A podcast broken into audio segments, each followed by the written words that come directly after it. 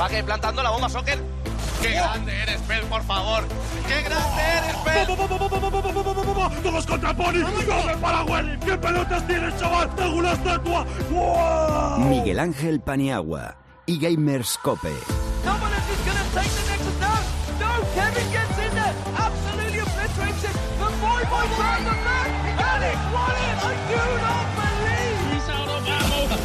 is. What's happening?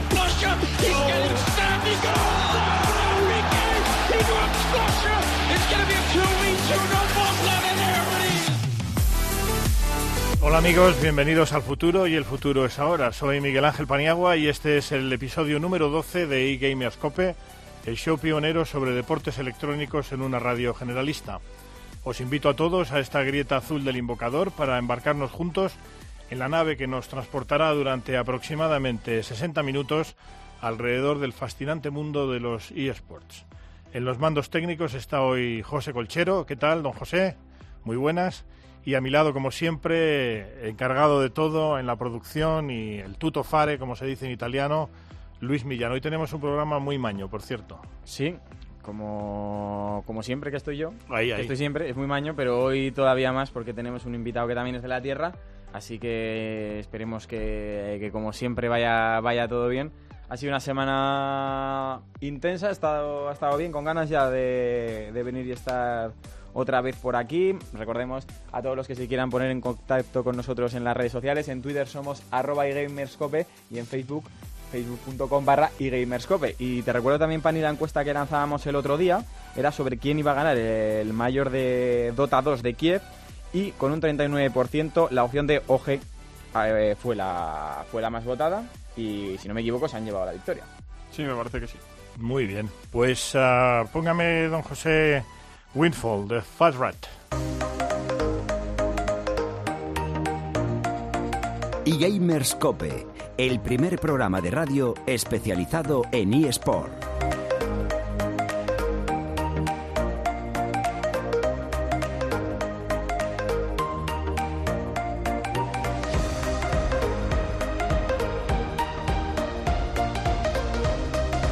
Muy bien, pues ah, como siempre con nuestros colaboradores, siempre a mi lado Fernando Cardenete aquí en los estudios de Cope Madrid. ¿Qué tal, Fer? Bien, liado un poco con las redes sociales, que están últimamente un poco revoltosas. Pero, Ya lo he visto ya. está pero ahí- bien, sí. Ahí, ahí, eh, a ver si es una revuelta o una revolución, que nunca se sabe, ¿no? Nunca se sabe, nunca se sabe. Nunca se sabe. Hoy no tenemos a, a Sergio Agot, pero está eh, con nosotros un habitual también, que es Xavi Carrión en los estudios de Cope Málaga. Xaborts, ¿qué tal, Xavi? Hola, muy buenas tardes. Yo más tranquilo en redes sociales que Fernando. Sí, ya, bueno, ya. De todas formas, déjame antes de pasar al mundo de los eSports que te felicite por algo que tiene que ver con el deporte más convencional, que es el fútbol, y es el ascenso de tu Levante. Sé que eres granota y ahí estáis otra vez en primera división y además no sé cuántas jornadas antes de, del final de temporada, o sea que enhorabuena por la parte que te toca. Muchas gracias. Sí, la verdad que ha sido una temporada de, de ensueño. Esperemos no, no, no bajar la siguiente. Bueno, a ver, eh, eh, hay que conseguir que el Levante no sea equipo ascensor. Eso es, eso De todas maneras, ah, igual que se baja, se sube. sí, ahora, eso sí. Fernando me decía que el Granada, él eh, no está ahora tanto en el fútbol, pero bueno, la tierra siempre tira y, y el Granada ha bajado a, a segunda, Mm. pero seguro que sube pronto si tiene suerte con el entrenador y con los jugadores y dejan de ser la ONU esa que, que son. Bueno, pues nada, don José, póngame Alan Walker, esa canción tan bonita que es Faded, para ya presentar a nuestro invitado de hoy.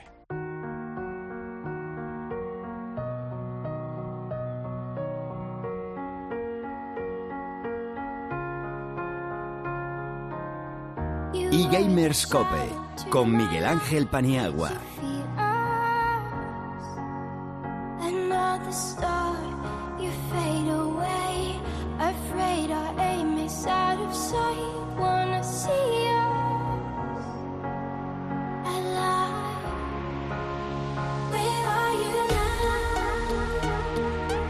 Muy bien, Where Are You Now? Bueno, pues estamos aquí en los estudios de Cope Madrid y tenemos con nosotros, antes lo decíamos, a un aragonés, Manuel Arregui, director de competición de Game. ¿Qué tal, Manuel? Bienvenido. Muy buenas tardes. Muchísimas gracias por estar con nosotros. A vosotros por invitarme. Estupendo. Aquí ya sabes que estamos dando cabida a todos los actores que, que hay en el mundo de los eSports, un mundo que es ah, bueno pues bastante popular entre la gente que ya es habitual y que lleva desde hace mucho tiempo, como Glor o como Shabort, o que lleváis mucho tiempo, pero también tratamos de acercar en este programa el mundo de los eSports a gente nueva que se acerca pues precisamente por este micrófono azul. En una, somos una radio generalista, así que alguna de las preguntas que te haré, siempre hago este spoiler, serán un poquito fáciles, un poquito eh, pues muy conocidas incluso para la audiencia, pero bueno, vamos a empezar y luego ya te preguntarán a mis queridos colaboradores. Bueno, la pregunta que yo hago siempre, tampoco es que quiera ser Bernard Pivot, el legendario entrevistador de, de la cadena francesa TFN, eh, la pregunta que hago siempre es cómo y cuándo, ¿no? Es decir, cómo, cómo empieza, qué es esto de game, cómo empezáis, cuándo empezáis y por qué ahora eh, os lanzáis a, que es la- el principal motivo que estés aquí, a una, una liga, lo cual me llevará a una tercera pregunta, pero que te haré después. Bueno, realmente Gain empezó en eSports el año pasado ya. Ya tuvimos eh, una competición el año pasado basada en Call of Duty y Counter-Strike. Terminamos con un evento presencial en Madrid Game Experience en noviembre. Y este año arrancamos con un formato diferente, quizás un poquito más orientado eh, lo que a jugador profesional, pero sin olvidar, por supuesto, el, el nicho, el, el jugador amateur. Entonces, jugador amateur. arrancamos hoy. Hoy empezamos con la primera jornada de Counter-Strike. Y la semana que viene ya tendremos jornada, semana completa con Call of Duty, Overwatch y Counter-Strike. Ujú. O sea, que, que son los eh, tres juegos, Sí. digamos, esqueleto, columna vertebral de, de la competición. Game, para el que no lo sepa, es eh, un... Game es la mayor cadena de tiendas de, venta de, videojuegos de, de España. videojuegos, eso es. Tenemos casi 300 tiendas durante, en la mayoría de las ciudades de España y en casi todos los centros comerciales. Y por lo que he investigado, eh, había una, una liga anterior que se llama Social Night, ¿puede ser? Eh, Game, cuando se incorporó a eSports, eh, adquirió SocialNat, con lo que yo conllevaba de personal y competición, para evolucionarla en una competición propia, con marca propia y nombre propio, que es la que lanzamos ahora.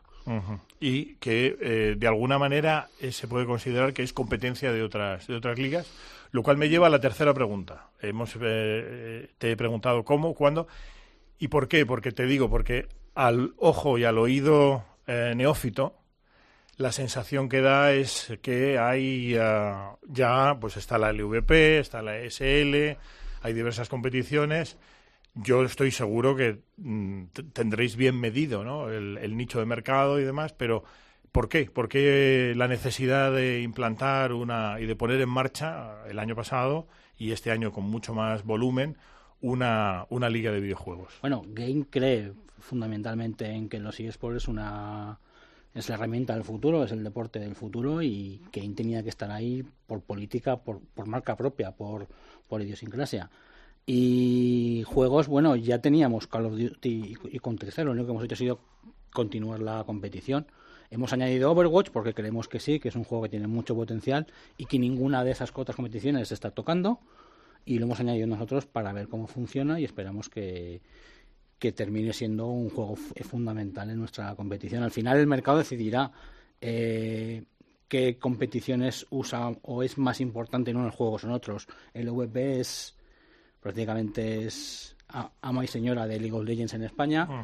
Eh, Counter Strike está muy apoyado por SL, nosotros también tenemos Counter y Call of Duty también tiene parte del VP y tenemos parte nosotros. Vamos a ver qué ocurre al final y quién se queda con alguna si es que tiene que ser en exclusiva o no. Pero nosotros creemos que hay mercado suficiente para que haya dos, tres competiciones del mismo juego porque hay mercado su- suficiente tanto de jugadores como de equipos como de espectadores que Esa, piden. esa es la, la esencia, ¿no? Eh, Hmm. Cuando, cuando hemos hecho la cadena de valor de, de los eSports, eh, digo hemos porque trabajamos en, en otros ámbitos, está claro que el, el epicentro de la cadena de valor de los eSports son los torneos, ¿no? Entonces vosotros tenéis, me imagino, torneos online y luego tenéis pensado también algún Sí. torneo presencial. Sí, sí. Bueno, el año pasado, como te decía, tuvimos. Gain hizo el mayor evento que hubo en España el año pasado de videojuegos y sports. Ujú. Fu- hicimos el Madrid Game Experience eh, aquí en IFEMA. Metimos casi 130.000 espectadores durante los, los días que duró la feria. Eh, volveremos a repetir eh, seguramente Madrid Game Experience a final de año y tendremos un evento presencial que finalice nuestra temporada 1 como a la primera mitad de julio. Estamos todavía definiendo sitio y ciudad, pero vamos, lo tenemos bastante claro ya. Y haremos alguna cosita suelta entre medias, inicio de temporada y cosas así en presenciales también. Y yo calculo que haremos unos cuatro o cinco eventos de tamaño medio grande de aquí a final de año. ¿Qué previsiones de audiencia tenéis? Sobre todo onla- online, luego ya presencial. Eh, Los espectadores es que realmente es complicado de Pronosticar, ¿no? De hacer un forecast. Eh, te puedes tirar a la piscina y decir que en partidos importantes podemos estar en torno a 10, 20 mil y en partidos normales estar entre 3, 5, que son las- los datos estándar que hay ahora. Eh, tampoco nos interesa mucho en un primer momento tener grandes datos de audiencia, sino hacer un producto de calidad y que a la gente le guste y la audiencia llegará sola.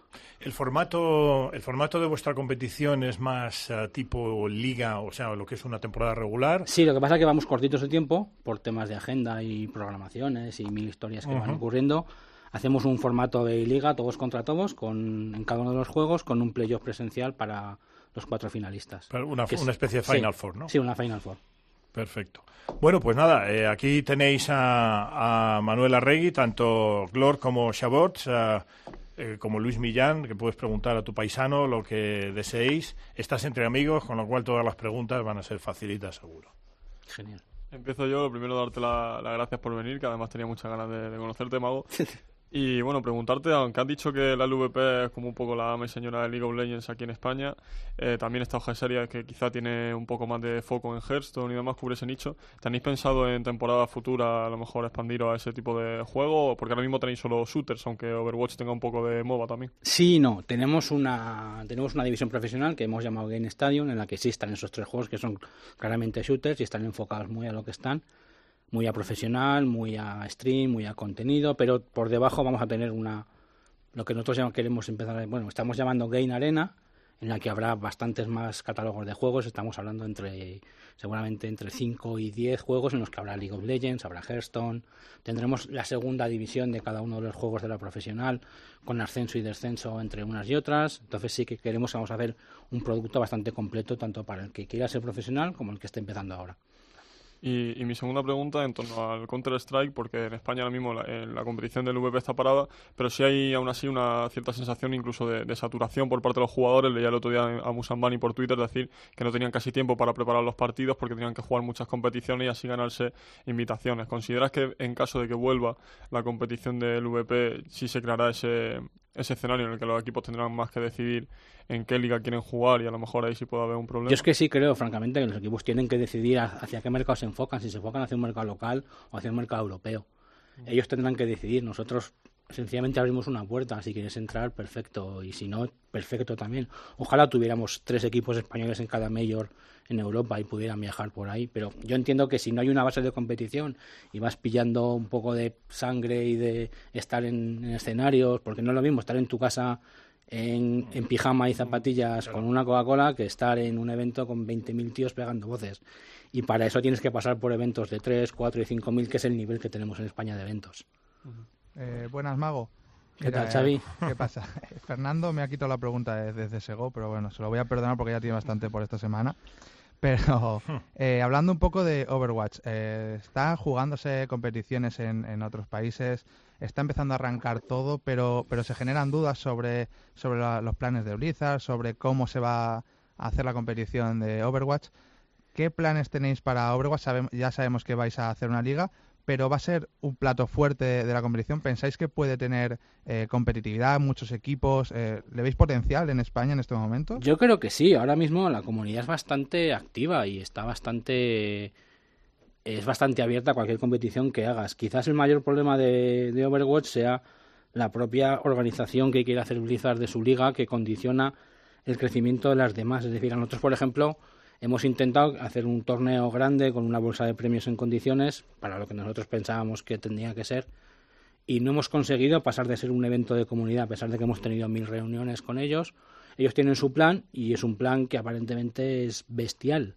O sea, franquicias por parte de valor de millones, con ciudades enormes.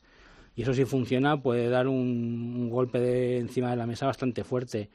Nosotros, nos- nuestra intención sería crear una liga potente española y poder saltar a Europa y poder hacer alguna cosa a nivel europeo en condiciones. Pero quizás no solamente en Overwatch, sino a lo mejor lo queremos intentar en todas. Lo que pasa que es un proyecto a medio o largo plazo que nos gustaría desarrollar.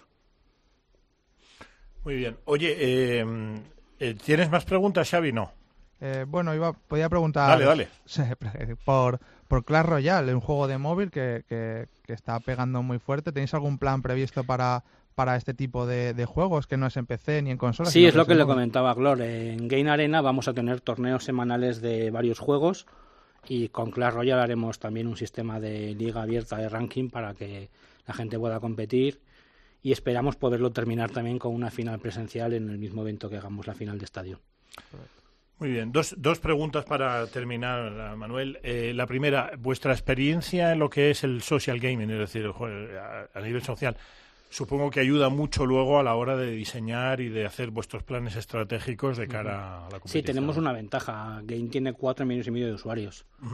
Entonces, llamar a convocar a gente creemos que puede ser bastante rápido y podemos orientar mucho la competición a lo que nuestros usuarios compren. O sea, si sabemos que hay esta semana se han vendido 250.000 FIFAs 17 en España, podemos hacer un torneo específico de FIFA en cualquier momento, para cualquier marca, para cualquier historia, en el que poder hacer mucha cosa ad hoc y ir muy directos a lo que es la, comunidad. Muy bien, y luego, eh, ya para terminar, agradeciéndote una vez más que, que estés con nosotros, eh, una cosa que le gusta mucho a la audiencia por el feedback que recibo, que es la dotación de premios. Eh, porque, claro, a la gente que se aproxima a los eSports por primera vez o que es muy neófita en el mundo de los eSports, eh, muchas veces le sorprenden las buenas bolsas que hay, ¿no? Eh, dime un poco, el- no sé si tenéis Sí, sí, eh, sí. la misma bolsa para cada juego. Más o menos, más o Mm. menos. Tenemos en torno a 25.000 para Counter-Strike para Over y para Call of Duty, pero Overwatch, al ser un torneo de comunidad, el máximo que permite Blizzard son 9.000 euros y es lo que vamos a dar. Bueno, no Entonces mal. estamos dando sobre 60.000 euros más o menos para los tres juegos. En el mundo de los eSports, cuando decís, por, por ejemplo, porque, por ejemplo, en el mundo del tenis, cuando se habla de una dotación de premios de eh, un millón y medio de dólares, eh, ¿se entiende que es que pagáis a todos Sí. los que participan o solamente... Tienen premio los en Call of Duty y Overwatch, bueno, en- tienen premio todos menos el último clasificado. Menos el último. Y en Call of Duty y Counter-Strike damos un premio de 120 o 150 euros por cada partido que ganen de liga. Muy bien. Pues nada, no sé si tenéis, Luis, ¿tienes alguna cosita para tu paisano? No, me ha respondido ya a casi todo, sobre todo con esta última. Le iba a preguntar por... Por la pasta. No, por la pasta y por la fuerza. Como comentaba que tiene más de 300 tiendas en toda España, como eso ayudaba a la hora de crear una infraestructura y a la hora de, de moverse, pero vamos, ya, ya lo ha dejado más o menos claro. Muy bien, ¿qué tal por Zaragoza? Que estuviste allí. Sí, bien, bueno. Luego nos contará Fernando, pero... Hizo algo de cierzo, llovió un poco, pero bien. Muy bien, Manuel. Pues ah, gracias por estar con nosotros. A Seguimos vosotros. Abiertos a todo el mundo que tiene iniciativas en este eh, fascinante mundo de los eSports. Eh, te deseo muchísima suerte a ti y a, y a tu gente. Y bueno, espero verte nuevamente por aquí eh, con nosotros. Esta es tu casa. Gracias. Muchísimas gracias. Pues muy bien, don José, póngame Go Time de Mark Petrie. Vámonos ya a los campos de la justicia de la Liga de las Leyendas.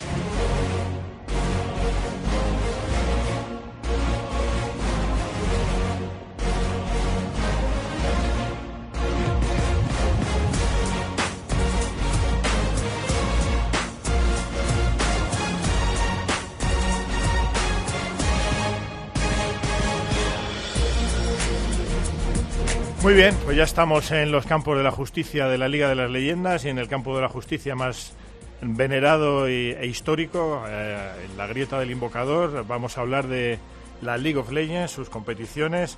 Así que, querido Luis, Super eh, Liga Orange.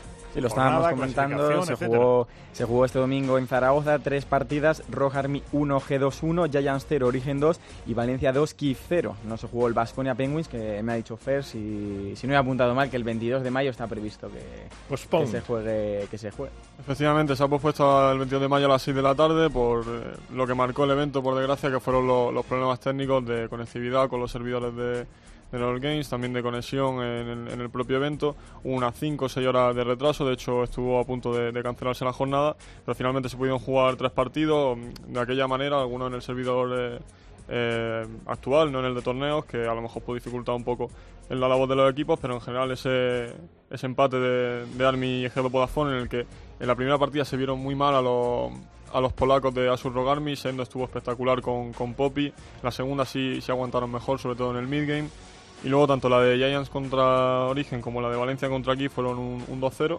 eh, para Origen y para Valencia respectivamente. Origen, que lo comentamos la semana pasada, eh, perdió en la Copa contra Giants, pero podía haberlo ganado perfectamente si capitalizaba mejor los errores de su rival. Lo hizo esta vez eh, con un poco de efecto de bola de nieve en, en las partidas que empezó con ventaja. Y Valencia, que con relativa facilidad ganó al equipo de Kif, aunque sigue, le sigue costando un poquito cerrar lo- los encuentros con los que parte con una superioridad. Oye, Shabort, como insider que eres en todo este tema aparte de la League of Legends, de todo y esports en general, pero como insider que eres, ah, cuando hay este tipo de interrupciones tan largas y cuando hay este tipo de contratiempos, ¿cómo es la perspectiva? ¿Cómo lo vive el jugador? ¿Cómo lo vive el entrenador? ¿Cómo lo vive el manager? Que la mayoría suele ser eh, con mucha tensión, muchos nervios, mucha inquietud de no saber si vas a jugar, de, de en qué condiciones vas a poder jugar. Eh, condiciona muchísimo eh, ese retraso y además porque no sabes en qué momento se va a solucionar, no sabes cuándo vas a jugar, tienes que estar todo el rato pendiente y, genera una ansiedad muy grande. El entrenador lo que tiene que hacer es tranquilizarlos, es eh, que se olviden un poco del partido hasta que, que vuelvan a saber a qué hora van a jugar, pero eh, afecta mucho eh, todo este tipo de retrasos. Desde luego. Si pasa en el deporte convencional, yo te lo digo, Claro. no, a mí no me ha pasado con mucha frecuencia, pero alguna vez lo típico, que estabas en la cancha de básquet, se iba la luz y tal, y te decía el árbitro, espérate, porque... Y hasta que arreglaban aquello, alguno de mis compañeros, yo era más tranquilo, pero algunos de mis compañeros se cogían unos buenos rebotes. Sí, y si es media hora o 40 minutos aún, pues bueno, pero si ya son 5 horas, claro, claro. imagínate la desesperación de, de un entrenador o un jugador que ha, ha- ha entrenado durante pues casi todo el mes porque empezaba esta esta nueva Competición, fase. de- claro. Sí, sí, porque era la segunda la segunda fase. Entonces, es mucho, muchos nervios. Dime, Clor. También se juntó con que había algunos equipos que tenían que jugar una, una jornada del clasificatorio abierto europeo, entonces también a lo mejor estuvieron un poco con la, con la atención dividida. Y me gustaría también destacar, aunque no pude ir y, y he estado hablando antes con, con Manuel de cómo se portó el público, por lo que he recibido de feedback, la verdad es que la gente se portó bastante bien. Los de Zaragoza son buena gente, ¿eh? Porque es cierto que también llega un momento que te cansas, sobre todo si son tantas horas de pausa, pero la gente respondió bastante bien. Pues y sobre todo al, al anuncio de Jordi Pumarol, del director general del VP, que salió a, a pedir disculpas también, a, a dar una pequeña compensación eh, a, los, a los asistentes, Claro. que en mi opinión se queda un poco corta, pero que bueno, es un gesto Bueno. eh, positivo, porque según tengo entendido por legislación, al, al haber cumplido la mitad del show, ni siquiera tenían por qué Así que, en mi opinión, insuficiente, pero por lo menos un buen gesto. Bueno, es un buen gesto y esperemos que no sucedan mucho estas cosas. Dime, Luis, tienes que inventarte ya un nickname, ¿eh? Porque Eh, yo en mis nicknames que tengo por ahí tengo Lucho Monk. Lucho Monk, muy bien. Lucho Monk. Sí, monje. Lucho Monk. Sí, Monk, como monje. monje en inglés. Muy sí, bien, correcto. muy bien. Eh, bueno, repasamos la, la clasificación. Vasconia con un partido menos sigue líder con 17 puntos. Segundo Valencia con 13. Tercero Kif con 12. Cuarto Penguins con 10, aunque también un partido menos que juega contra Vasconia. Previsiblemente debería perder. Sí, como Pero- mucho empate. Pero ahí sigue cuarto con 10 puntos. Quinto Rojarmi con 9. Sexto G2 con 8. Séptimo Origen con 8. Y octavo Giants con 5. Muy bien. Vamos con la Division 2. Fernando. Sí, más que nada comentar de la segunda división que se juega esta tarde a partir de las siete y media. Y ha habido bastante controversia porque hoy entra el, el parche de League of Legends, esa actualización que modifica el juego cada dos semanas normalmente. Pero que en Twitter, este, sí. en este caso, al ser la de mitad de temporada, aprovecha Riot Games para introducir muchísimo más cambios y va, se va a alterar drásticamente la, la forma en la que se juega ahora, el- lo que se conoce como el metajuego. Y ha habido bastante queja por parte de los equipos porque normalmente se dan esos dos semanas para adaptarte a una versión que no modifica mucho el juego y se han dado en este caso 16 horas para adaptarse a esto, así que no hay tiempo para practicar, aunque estuviese disponible más o menos en el servidor de prueba, pero no tienen tiempo para entrenar y aún así, aunque se han puesto en contacto con la liga, al parecer había algunos equipos que sí querían disputar la jornada y al no haber unanimidad, pues se va, se va a jugar. Se va a jugar. Oye, Shabort, otra pregunta técnica como insider. Cuando hay un parche de estos, ah, ya me ha dicho, ya nos ha dicho Clor que eh, viene a ser, por ejemplo, dos semanas ¿no? de preparación, pero eh, a los jugadores, me refiero a los jugadores de élite con los que tú trabajas y con los que y los que tú conoces, ¿le cuesta mucho este a esta adaptación o es ah, viene a ser el equivalente a que hay un balón diferente y no tiene nada que ver, ¿no? Es como mucho más ah, intrínseco, supongo. Claro, ¿no? todo depende de, de qué tipo de parche. Si es un parche pequeño, eh, prácticamente los cambios sobre la marcha puedes, puedes aplicarlos y más o menos salir del paso. Un parche como el que se ha aplicado ahora son cambios tan profundos, tan grandes, que ya no es a nivel individual cada jugador, sino eh, las tácticas de equipo, sino las composiciones que tienes que hacer para enfrentarte al rival. Eh, esto básicamente quiere decir que aunque tú te hayas preparado un, un partido perfecto contra tu rival, eh, este parche hace que no sirva de nada. No sirva de nada todo lo que has hecho porque posiblemente tu rival vaya a jugar de una manera totalmente diferente porque ahora el objeto más importante es otro, o ahora el personaje que está eh, mejor es otro, o ahora hay que atacar otro objetivo antes porque se ha cambiado eh, otra cosa. Es un cambio tan profundo que más allá de, de individualismos es cuestión de equipo y de, y de, Sí. y de scouting de- del rival el que, el que se, va, se va al traste con, con todo este parche. Claro, la sensación es que es más una cuestión que afecta a la táctica que a la propia que a, que a la propia técnica de juego, Eso ¿no? Es es. decir, no importa lo bueno que seas técnicamente, lo que te afecta es la táctica y por lo tanto te varía desde el scouting report hasta hasta la propia manera de encarar el partido. Eso es. perfectamente perfectamente entendido. Muy bien, Glor, vamos con una sección que gusta mucho a la audiencia, que es rumores y fichajes. En el caso de España no tenemos tanta chicha, eh, pero sí se saben ya, lo, porque jugaron en Zaragoza, eh, los nuevos jugadores de Kif Esports, que son Chico en, en la mid lane, un jugador portugués de muchísima calidad, pero que ha venido en, en calidad de, de- de cesión. No le llevará parte- a George Méndez a este también. No, a este, Ah, a este aunque bueno, quizá en el futuro sí siga así. Eh, viene cedido de HWA Gaming, que es el equipo con el que estaba en Turquía, y no sé si al final va a poder jugar o no la, la Gamer, y creo que estaba en ambos equipos un poco negociando términos, pero eso viene en calidad de cedido. Y el tirador nuevo, que ha sustituido al Toaster, es Bardax, el antiguo finalista de la LCS europea con Unicorn Love, un jugador que desde esa temporada, la primera que jugó en la élite, ha estado un poco desaparecido, nunca ha llegado a destacar demasiado, era más como un, ni siquiera segunda espada, más un role player que otra cosa, y no, no ha brillado mucho en la primera jornada, es cierto que han tenido poco tiempo para entrenar, pero es un fichaje de mucho menos calibre que el de Chico. Nueva pregunta técnica. Hoy te toca. ¿eh? Hoy estoy en plan, Sí, sí. eh, estoy representando a la audiencia más neófita. Cuando se producen este tipo de, de cambios, o, o te, te refraseo o te repregunto, como dicen los abogados, eh, ¿hay una relación directa entre el éxito de un equipo eh, de League of Legends y el hecho de que haya más o menos turnover en su plantilla? Hombre, no solo en League of Legends, en cualquier, en cualquier juego o cualquier cambio de, de- jugador afecta mucho a, todo tipo de juego que, que puede hacer ese, ese equipo. Si es un cambio de un jugador solo y que se hace porque no está funcionando ese cambio, siempre va a ser para mejor, porque has buscado un, un, un parche para tu problema que tienes. Pero si se te van dos jugadores o tres que no esperabas, que tienes que buscar recambio para esos tres de manera rápida, eh, realmente es un contratiempo tremendo. Tú imagínate que se te va del Barça a Messi y, y- y además sin saberlo tú, sin, sin esperártelo, de repente se va. Hace como Figo al Madrid. Y bueno, encima se ofrece en Twitter al Manchester o- United. eso es, se te va de golpe. Pues toda tu manera de jugar, que a lo mejor gira- jugabas en torno a él, eh, cambia. A lo mejor traes a otro que juega más en equipo, que tienes que jugar más abierto, eh, con otro tipo de táctica. Es lo que hablábamos de antes con los parches, pues es exactamente lo mismo. Cualquier cambio de jugador afecta a la táctica del equipo. Si es algo que haces tú adrede, vale, pero si es algo que, te roban tus jugadores, te destroza completamente y, y puedes pasar de estar primero a estar último simplemente por, por dos, do- dos fichajes que a lo mejor individualmente son igual de buenos, pero que la compenetración y la manera de jugar no, no rinde tanto como, como la anterior. Perfectamente comprendido. Te expresas muy bien, ¿eh? la verdad. bueno, vamos a Glor con el MSI, que tiene pinta de ser el nombre de una compañía de cruceros, pero que en realidad es el acrónimo de Mid-Season Invitational. Sí, hay también una marca de, de periférico o de, de hardware De de, todo. de informática. hay de todo con el MSI. Eh, la verdad es que ha sido un poco decepcionante la primera fase del play-in, los grupos de los, de los equipos minoritarios, por la diferencia de nivel entre los equipos más que por el formato. El segundo día de, cada grupo ha sido ya prácticamente irrelevante. En el grupo A, Supermassive Esports de, de Turquía, eh, que para mí era uno de los favoritos junto con Red Canis de Brasil, eh, al ganar precisamente a los brasileños ya quedó decidido el grupo. Había como tres o cuatro partidas que fueron irrelevantes. Y lo mismo pasó en el grupo B. En este caso fue con el que podía ser la sorpresa, Gigabyte Marines del sudeste asiático, que quedó también 5-1 en, en esa liguilla dentro del grupo B y, decidió el grupo también al nada más empezar el segundo día.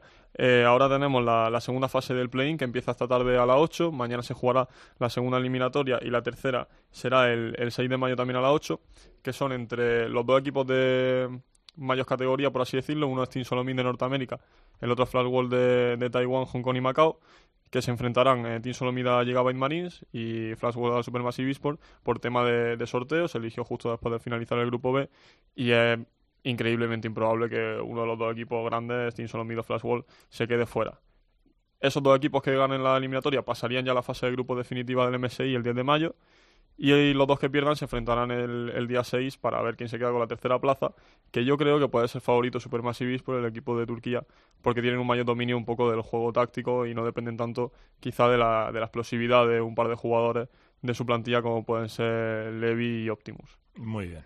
Bueno, y finalizamos, no sé si tienes algo que añadir, uh, y si no, pues vamos con rumores y fichajes de Europa, que ahí sí que creo que tenemos chicha. Sí, hay de Europa y un poquito también de, otras regiones. en origen se ha ido todo el mundo menos, menos Speck, que es el, fundador, es normal que se quede en el barco. Han finalizado con todos los jugadores o al descender han recurrido a una cláusula de descenso. Supongo que habían firmado que si salía mal el proyecto podían, podían rescindir el contrato. Al entrenador tampoco se lo van a prolongar y luego también la novedad que han dicho que van a hacer un poco cambios más estructurales en cuanto a plantilla del cuerpo técnico, eh, del cuerpo directivo, también van a abrir un canal de comunicación con la prensa, que algo se pedía desde hace tiempo, así que en ese sentido positivo. Luego el Paris Saint Germain se ha desprendido también de su botlane, eh, Pilot, y el equipo sacó una información de que Yellowstar, que es el actual director deportivo, una leyenda en League of Legends mundial y, europeo sobre todo, que quizá volvía a jugar. A mí no me parece una decisión positiva, creo que no tuvo una buena temporada eh, en la que se retiró, pero bueno, sería también un, un bombazo. Y por último en Europa también eh, una información de Jacob Wolf de la ESPN que dice que Cacao, el jungler de Misfits, que probablemente nos siga. En Brasil tenemos a Red Canis, el equipo del Mississippi Invitational, que aunque no ha triunfado, se va a quedar con su entrenador, con Brokensar, y el que no va a seguir en el equipo es Yoda, el midlaner suplente, que recibió una suspensión de tres partidas de 2.000 dólares por comentarios un poco racistas en Twitter hacia los japoneses y que ha decidido poner un poco en suspenso su carrera y no relacionado por la suspensión ni nada, simplemente por decisión propia.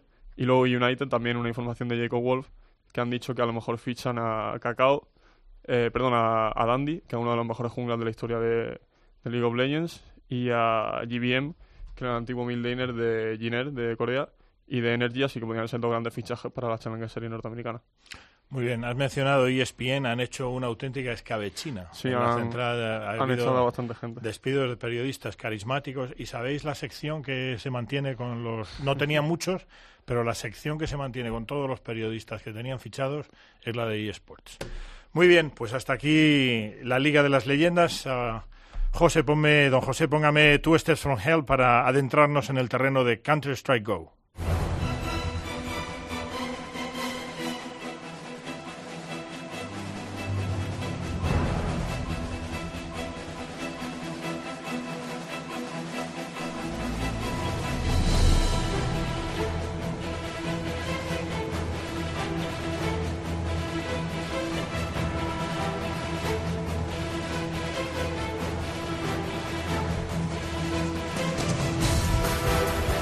Bien, pues estamos ya en territorio Counter-Strike y hoy, Shabor, te toca hacer de Sergio, como tú eres otro tutofare igual que Luis Millán, pues nada, eh, lo resolverás fenomenalmente.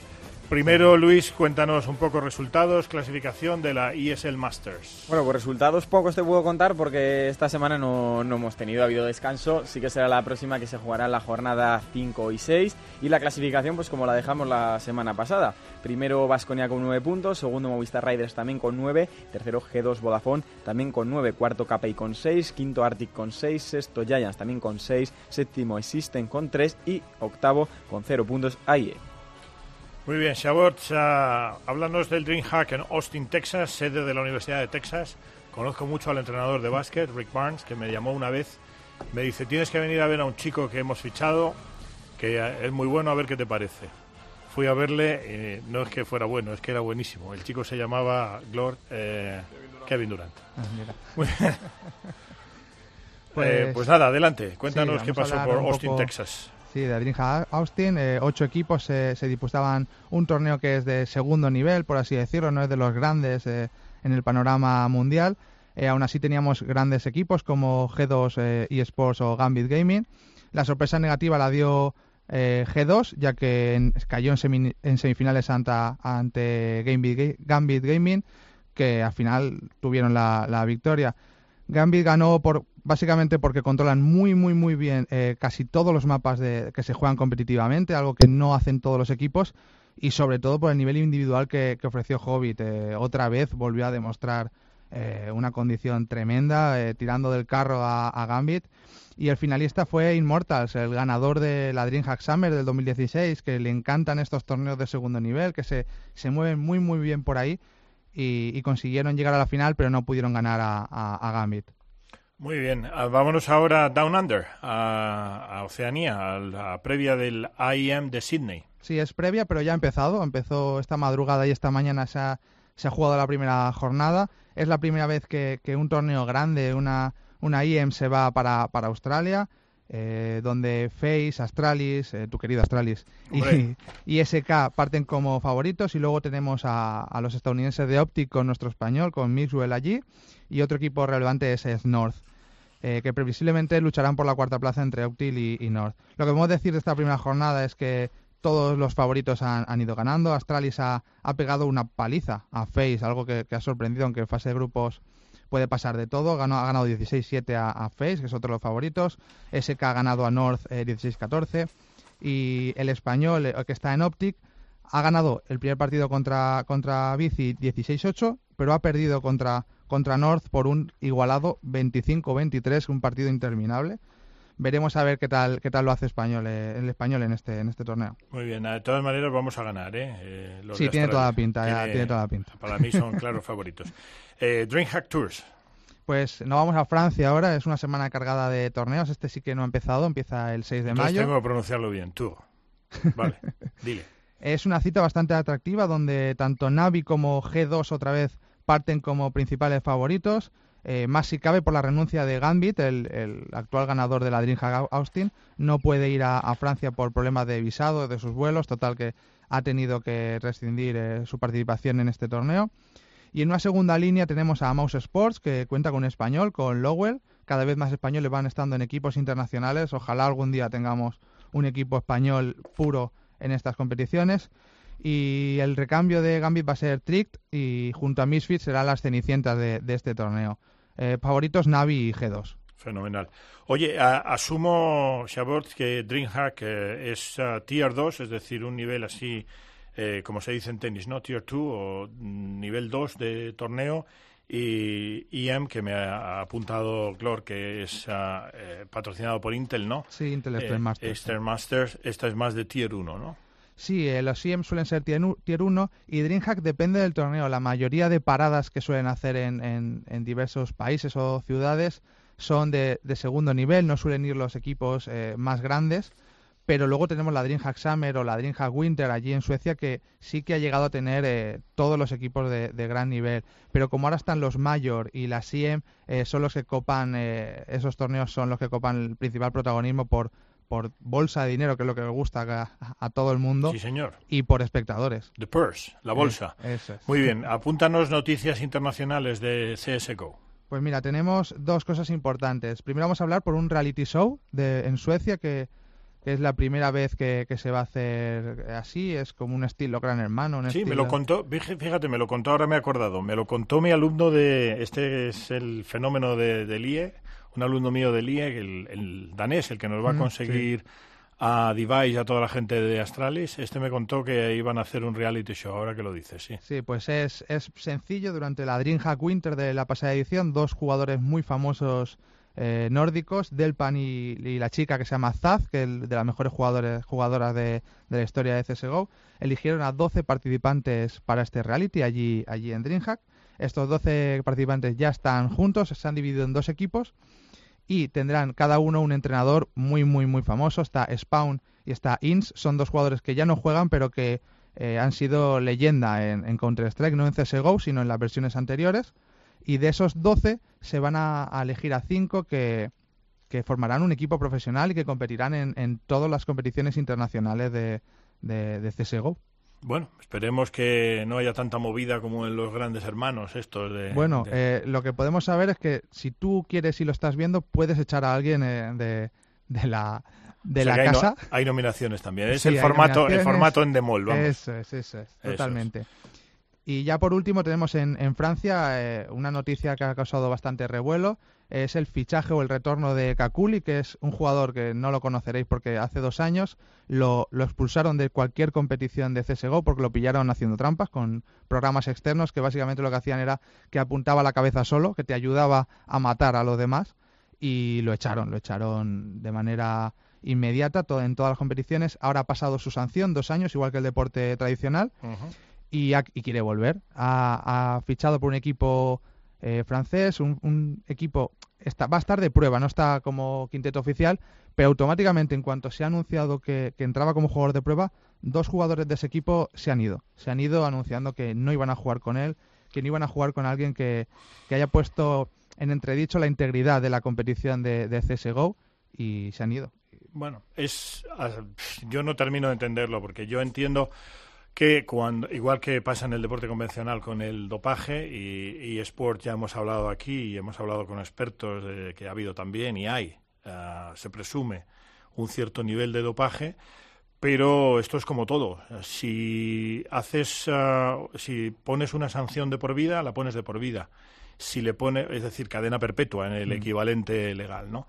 Pero si tú le pones una sanción de dos años, que sería el equivalente a dos años o tres de cárcel en el, en el mundo del, del derecho penal, pues bueno, una vez que has cumplido tu deuda, yo creo que él tiene plena libertad para, para jugar y tal. Y, y no entiendo muy bien la, el veto de, de los compañeros, porque por ejemplo en el mundo del ciclismo, y nosotros tenemos un ciclista extraordinario que es el Bala, que es Valverde, que estuvo dos años de sanción, como sabéis, y ahí está ganando la flecha balona, entre otras juventud. cosas y tal, y nadie, en una segunda juventud, y nadie le ha vetado porque se entiende que sí. O sea, yo entiendo que si se dice, bueno, al que pillemos haciendo cheating, como es el caso que tú has explicado, o doping y tal, de por vida, ¿vale? Yo puedo estar más o menos de acuerdo en que sea una cadena perpetua, pero si le pones una, una sanción de dos años y él la cumple y paga su deuda, digamos, con la sociedad, o en este caso con el microcosmos del mundo de los eSports, pues tiene pleno derecho a volver a jugar y no entiendo muy bien la actitud de sus compañeros, aunque bueno, eh, todo, todo es aceptable. Muy bien, Sabor, pues muchísimas gracias. Eh, José, don José, póngame, póngame el elenco, let's go. Eh, vamos ya con otras ligas de eSports. eGamers Cope, tu programa sobre eSport en Cope.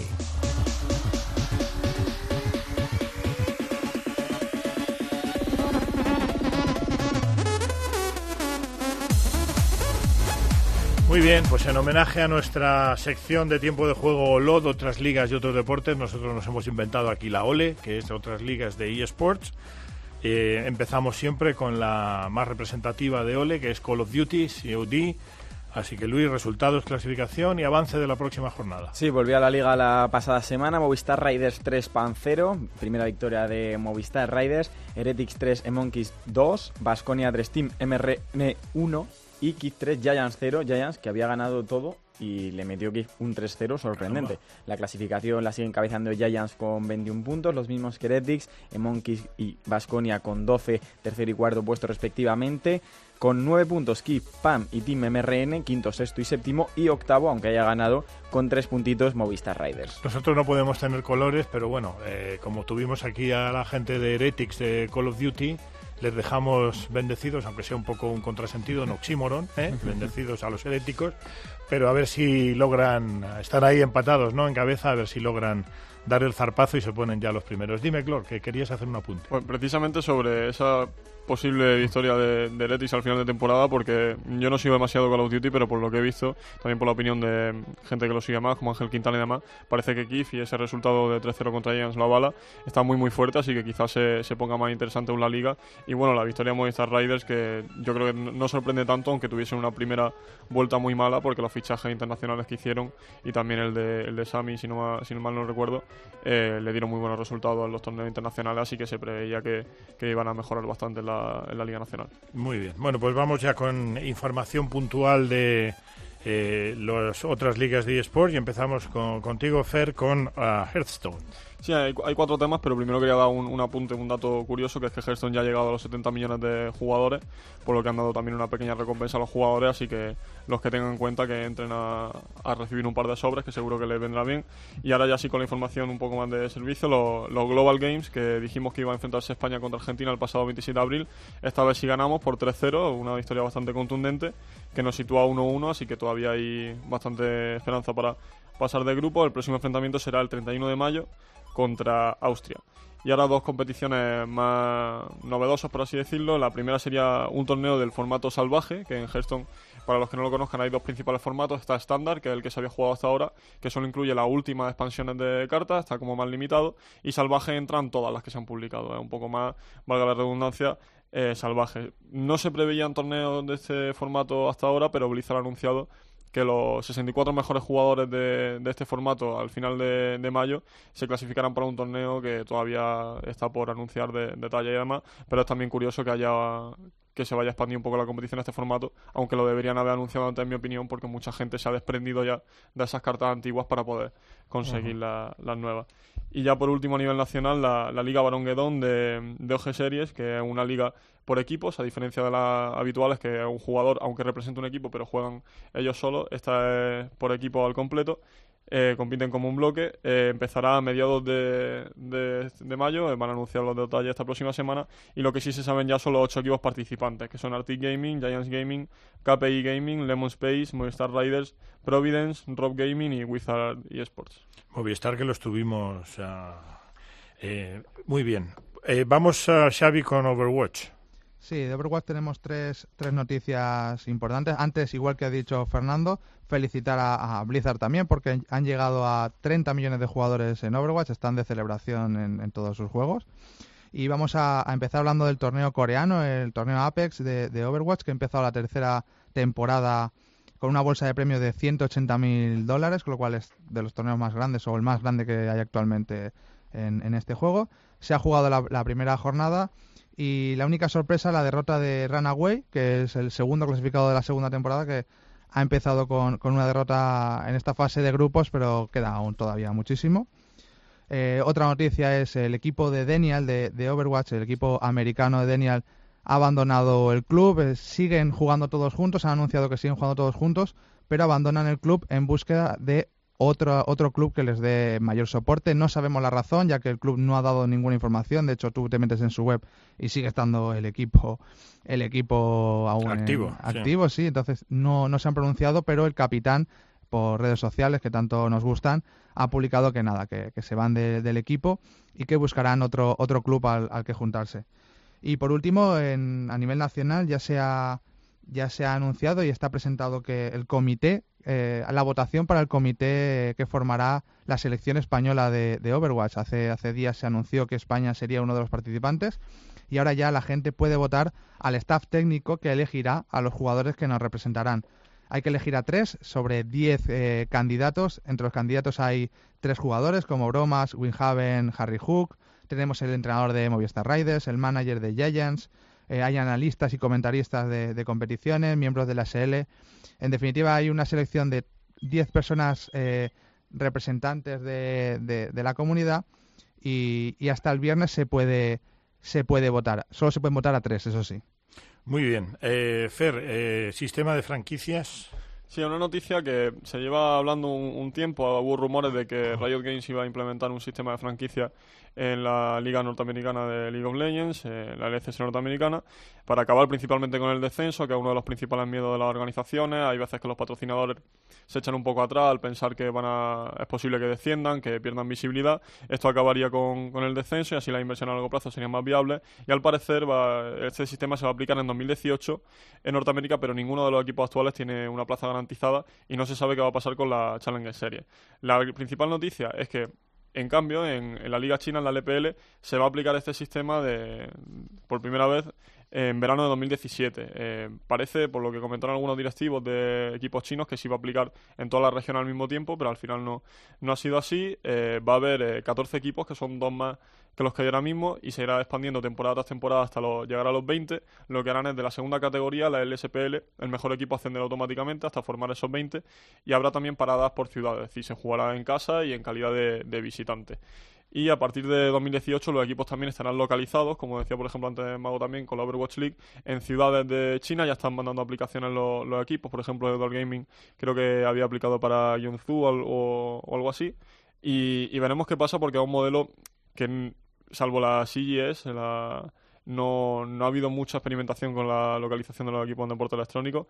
En China es cierto que tienen bastante territorio, que tienen una gran afición, eh, muchísimo público al que atraer en ese sentido, pero sigue siendo un poco terreno sin explorar y no se saben los detalles sobre quién va a tener control de la liga, si va a haber derechos de retransmisión, porque también han anunciado un canal en China para retransmitir eh, contenido en televisión. No se sabe todavía mucho, no se sabe si va a desestabilizar la, el funcionamiento de la región, así que habrá que seguir de, de cerca esta noticia porque puede ser eh, bastante importante. Interesante para el desde el punto de vista conceptual, además, porque el sistema de franquicias, por lo que te entiendo, lo que pretende es uh, establecer una, una liga cerrada, sí. ¿no? Eh, que es bastante consistente con la manera de pensar, con el way of thinking estadounidense sobre todo, en donde el concepto de ascenso del censo, cuando tú pones la pasta para comprar una franquicia, está, no te digo obsoleto, sino que es que ni siquiera computa, porque entienden que el que pone la pasta y apuesta dinero y mucho en muchos casos para, para, tener una franquicia pues no puede estar sometido a los avatares de un año malo o de un mal arbitraje o de que haya un accidente una, una temporada. Muy bien, un juego que, Xavi, un juego que está en claro ascenso que es Clash Royale. Sí, eh, Clash Royale, el juego de móviles de Supercell, ha lanzado una competición para todo tipo de público, ya no para los mejores jugadores o en determinados eventos, ya es para todo tipo de público. Se puede inscribir eh, de manera online cualquier persona que, ten, que, sea mayor de 16 años o que su cuenta tenga nivel 8 o superior. Eh, se llama Crown Championship, el trofeo de, coronas. Eh, empieza el, el, 11 de mayo, tendrá dos temporadas, la temporada de primavera y la temporada de otoño eh, o verano, no sabemos cuándo, cuándo será.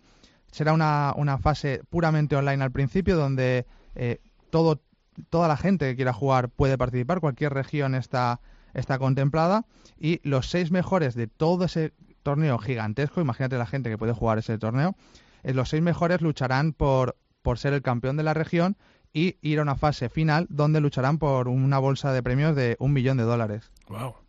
Bueno, es un juego claramente en ascenso. El otro día no sé quién me dijo que se estaban vendiendo incluso en Estados Unidos y por ahí muchas camisetas de, de Clash Royale ahí con, las, con los figurines de, sí, de hecho del es, juego. Es el juego de moda actualmente. Sí, sí, sí, esa eh, es la impresión que da. Yo hace cinco años te diría que ningún juego de móvil podría ser eSport porque no me lo imaginaba. Y el primer día que salió Clash Royale yo me lo bajé, lo probé y dije, pues me equivocaba. Digo, pues sí que existen formas de, de, de hacer eSports en un móvil y Clash Royale es el claro ejemplo, es perfecto para ello y, y, va en claro ascenso. Yo no le veo, no le veo límites por el momento. Muy bien. El Glor, que querías hacer un apunte. Sí, sobre los juegos de móviles que la propia Tencent en, China eh, creó hace, hace tiempo, en, en junio, en julio del año pasado, creó un juego que es un calco de League of Legends, que no pasa nada porque son propietarios de Riot Games, pero sigue siendo un calco para móviles y había algunas competiciones, pero ya incluso los equipos importantes de China están también eh, formando plantillas e incluso en los cibercafés hay puestos diseñados específicamente para estar cómodo con el móvil jugando y competir en, en, este tipo de juegos, así que claramente simplemente por el número de jugadores de móvil que hay veremos más, claro. más y títulos y seguirá creciendo. Y eSports como concepto es imparable y, el, y a pesar de que a, a mí también me costó eh, conceptualmente verlo, ¿no? Pero recuerda, recordáis que tuvimos eh, protagonista además, experto sí. en Clash Royale, y, y, resulta que cada vez hay más y más, y yo creo que ha venido aquí para, para quedarse. Eh, Fer, háblanos de Pro Evolution Soccer, porque los españoles estamos que lo tiramos. A las finales de Liverpool eh, vamos a ir con una buena representación. Sí, se nos da bien el fútbol en el terreno de juego tradicional y parece que también en el virtual, al menos en, en Pro Evolution Soccer, porque este sábado tuvieron lugar en, Liverpool las finales regionales de Europa de la segunda temporada de la, de la PES League. La bolsa de premio era de 40.000 dólares y además estaba en juego también clasificarse a esa final de, de Cardiff. Eh, de carácter mundial. El ganador del evento fue Etorito Giannucci, pero en cuarto lugar quedó Alejandro Alguacil de Arctic Gaming y Paisano Mío, eh, que se embolsó 4.000 dólares y, se clasificó para esta final, en la que de 16 plazas tenemos ya garantizadas 3, eh, con José Carlos de, José Carlos Sánchez, si no recuerdo mal, de Existence, que pasó por, por aquí para Sí. contarnos su experiencia, Alejandro Alguacil y, y Rubén Bosch. Y el cuarto, que podría clasificarse, eh, Joan Andreu, que se puede meter en las repescas y que puede que tengamos cuatro de, de 16 en el Mundial. Pues fíjate qué bien, ¿no? Bueno, Xavi, ya para terminar esta sección de Ole, eh, eh, háblanos de Dota 2 Kiev. Dota 2 que debo decir que cuando haces eh, cuando hemos hecho el estudio sobre eSports, el ratio, supongo que esto lo sabréis los los insiders, los que ya lleváis tiempo aquí, el ratio entre torneos que se juegan y dotación de premios eh, Mm. es el mayor, es decir, es el juego que más eh, dinero en premios a- atribuye en virtud del número de torneos. Sí, y además con diferencia.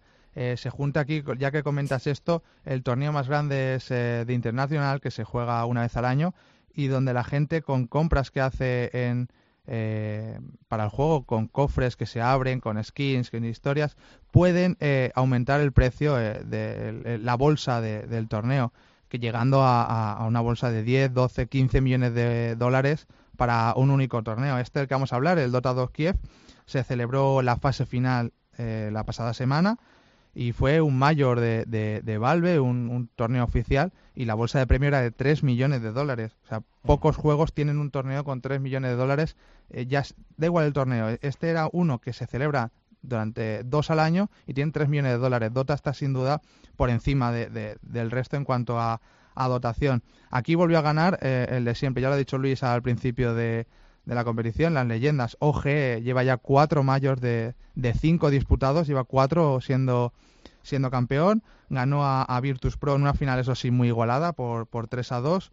Y detrás quedaron gente muy, muy, muy buena como Invictus Gaming o, o EG, los, los americanos de EG, que no consiguen eh, destronar a, a OG y de momento es intratable. El próximo torneo grande es el que hemos hablado, de International, y se celebrará en agosto. Ya hablaremos de la bolsa de premios porque este año pretende, pretende ser mucho, mucho más grande que, No, que la, otros años. la bolsa de premios, fíjate, eh, me estoy acordando ahora, y todos hemos estudiado matemáticas comunes, algunos los tenéis por juventud más recientes que otros, pero eh, si os acordáis, la mediana, que es el, el valor que más se repite en una, eh, pues, eh, en una lista, ¿no? Mm. Eh, lógicamente es el dinero que se paga al que participa, por, o sea, al que participa y es eliminado, como nos contaba como nos contaba antes Manuel, eh, pues que eh, salvo al último le dan un premio. Bueno, pues la mediana es de mil dólares, es decir, por ser un manta en, en Dota 2, eh, con todos mis respetos, ¿no?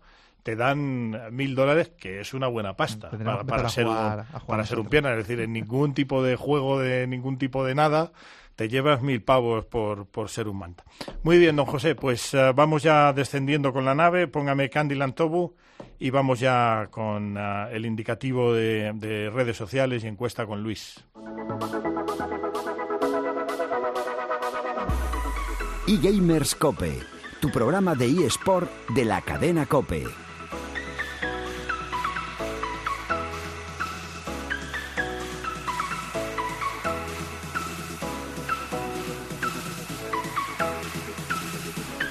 Muy bien, Luis, pues venga, vamos con redes sociales, eh, encuesta, que tenemos muy buen seguimiento en la encuesta, responde mucha gente y eso nos satisface mucho. Sí, por eso mismo, antes de comentar las redes Por sociales... cierto, que- me ha gustado tu chiste, el de Dota 2, eh, puedes repetirlo aquí en antena. No, no, no. Por eso se ha dicho, por los, eso los son chistes Dota. malos los cuentas una vez y ya la segunda no tiene, no tiene No, tanta gracia.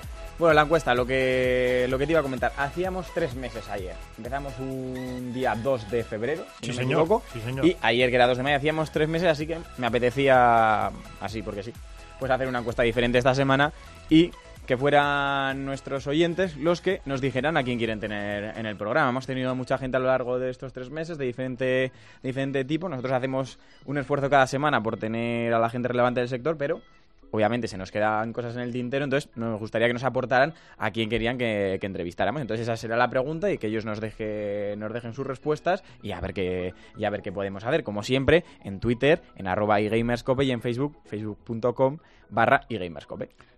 Se bien entendido que es a quien queremos que entreviste dentro del microcosmos de los eSport. A ver si nos van a pedir que entrevistemos a Giselle Bungen. Bueno, a Giselle podría llegar a través del manager de Tom Brady, fíjate. Pero bueno, que sea alguien de- del mundo, del fascinante mundo de los, de los eSports. Muy bien, Luis, pues nada, hasta aquí este duodécimo programa de eGamerscope. Muchas gracias por estar con nosotros. Esperamos veros nuevamente a bordo de esta nave que nos transporta cada eh, siete días a través del fascinante mundo de los eSports. En nombre de todo el equipo que hace este programa, con eh, don ah, José Colchero en los mandos técnicos, con Luis Millán, que me has dicho que era tu nick. Lucho Monk, algún día, te, Monk. algún día te contaré por qué. Lucho Monk, eh, con God, que hoy no ha estado, con Glor, con nuestro amigo Shaborch y de quien nos habla Gampa, os, os deseamos una muy feliz semana. Mientras tanto, no dejéis de jugar y sobre todo no dejéis de soñar, porque el futuro es vuestro y el futuro es ahora. Disponga usted de los micrófonos, don José.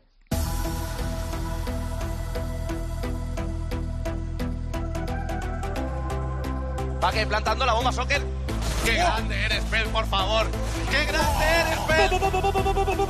¡Todos contra Pony! ¡Come para Welly! ¿Qué pelotas tienes, chaval? ¡Tengo una estatua! ¡Wow!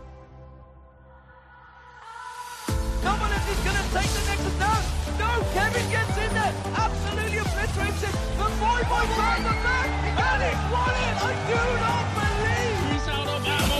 And Knife is out. What's happening? Flusher. He's oh.